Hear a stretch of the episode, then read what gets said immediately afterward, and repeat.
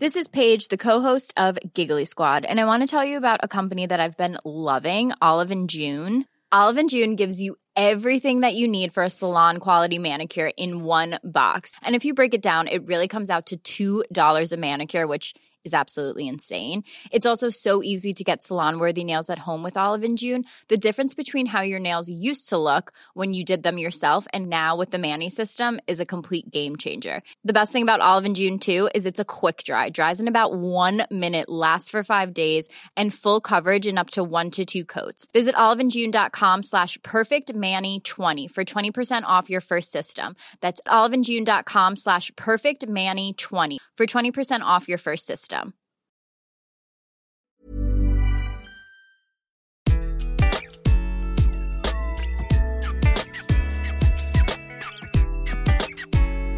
Bonjour, je suis Gaël Châtelain-Berry, bienvenue sur mon podcast Happy Work, édition du lundi, l'édition qui va vous envoyer de bonnes ondes pour aller travailler. Pour cet épisode, j'ai choisi de vous parler du syndrome de l'imposteur. Vous ne savez pas ce que c'est? Si. Bon, si vous ne savez pas, je résume en quelques mots. Le syndrome de l'imposteur, c'est le fait de ne jamais s'attribuer les mérites de quelque chose de positif. Si vous avez une promotion, bah, c'est forcément que vous avez eu de la chance. Si vous avez des compliments de la part de votre manager, c'est forcément parce qu'il doit se tromper, ça peut pas être vrai, ça peut pas être moi. C'est un peu comme un étudiant qui se dirait si j'ai eu une bonne note, c'est parce que le correcteur s'est trompé. Le syndrome de l'imposteur, c'est ça, ne jamais reconnaître ses talents. Alors mesdames, je vous arrête tout de suite, car le syndrome de l'imposteur n'est pas spécifiquement féminin.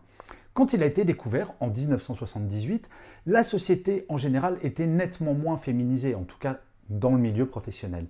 Et les chercheurs qui ont découvert cela, ce syndrome de l'imposteur, n'ont pas vu ce biais. Maintenant, d'autres études ont été faites et les hommes se l'avouent moins souvent. Et oui, l'ego, que voulez-vous? Mais le syndrome de l'imposteur touche aussi les hommes. Et c'est un véritable problème, qu'on soit un homme ou qu'on soit une femme. Alors comment lutter contre ce syndrome de l'imposteur? Eh bien écoutez, ça se passe en trois phases. La première phase, c'est en interne, dans votre entreprise. Quand vous réussissez quelque chose, qu'est-ce que vous faites? Est-ce que vous restez bien tranquillement, gentiment, en attendant que quelqu'un vous félicite? Ou au contraire, vous faites un petit mail pour dire Tiens, j'ai réussi ça, je suis assez content ou contente de l'avoir fait. Il ne s'agit pas d'envoyer 10 mails par jour pour vous vanter en permanence de vos succès, mais à minima, pour les choses qui semblent importantes à vos yeux, de revendiquer ces succès. Il ne faut surtout pas hésiter en interne de faire un petit mail à votre manager pour dire je suis particulièrement content d'avoir fini ça. Je suis particulièrement content d'avoir signé ce contrat. Bref, d'assumer ses succès. Le syndrome de l'imposteur, c'est un principe qui va faire qu'on n'assume pas ses succès et que, quand on en prend conscience, agir en informant, c'est un très bon moyen. Le deuxième moyen pour lutter contre le syndrome de l'imposteur, c'est en externe, avec vos proches, avec vos amis. Je suis sûr que vous en connaissez des gens comme ça, qui se vendent sans arrêt, qui parlent sans arrêt d'eux et qui n'arrêtent pas de dire à quel point ils sont extraordinaires. Alors, je vous rassure tout de suite, ces personnes sont soit des mythomanes, soit des vrais psychopathes. Parce que personne ne peut être content de soi en permanence. Lutter contre le syndrome de l'imposteur ne veut pas dire devenir prétentieux et arrogant. Par contre, de temps à autre, parlez de vous, parlez de vos succès.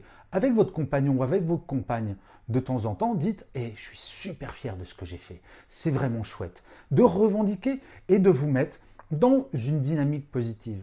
Vous savez, c'est l'ancien directeur de la création de Spotify qui disait si on me fait 100 compliments dans une journée, il suffit qu'une personne me fasse une critique pour que j'oublie ça. Les 100 compliments. C'est absolument terrible à quel point nous avons une capacité à intégrer le négatif beaucoup plus que le positif. Ce qui m'amène au troisième point pour lutter contre le syndrome de l'imposteur, c'est avec vous, avec votre miroir.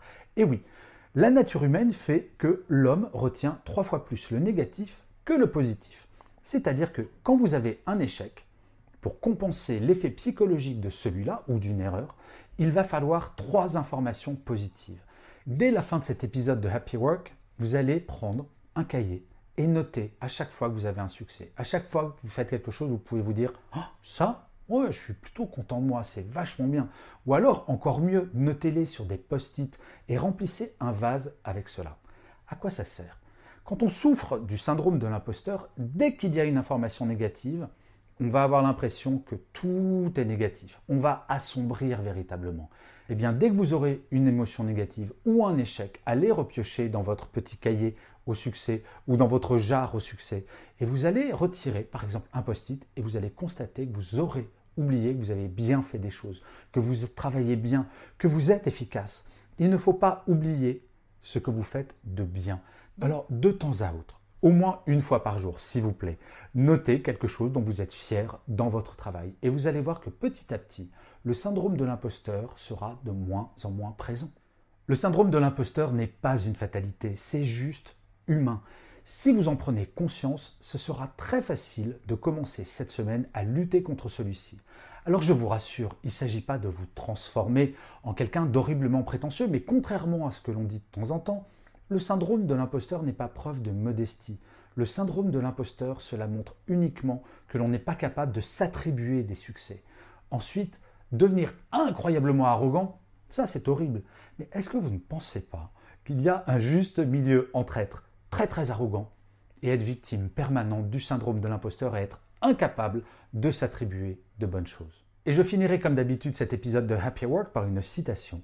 Pour celui-ci, j'ai choisi une phrase de Bouddha qui disait Vous, autant que n'importe qui dans cet univers, méritez votre amour et votre affection.